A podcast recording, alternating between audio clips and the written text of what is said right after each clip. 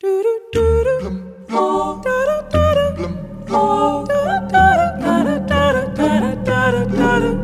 get the best of both worlds. The fastest reflexes modern technology has to offer, onboard computer assisted memory, and a lifetime of on the street law enforcement programming. It is my great pleasure to present to you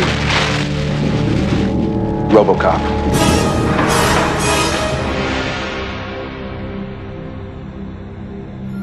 A cidade de Detroit, nos Estados Unidos, angariou mais de 50 mil dólares em 10 dias para financiar uma estátua do Robocop.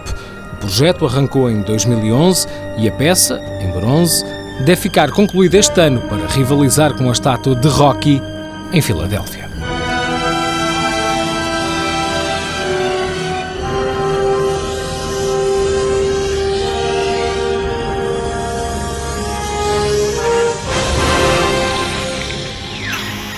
Thank you for your cooperation. Good night.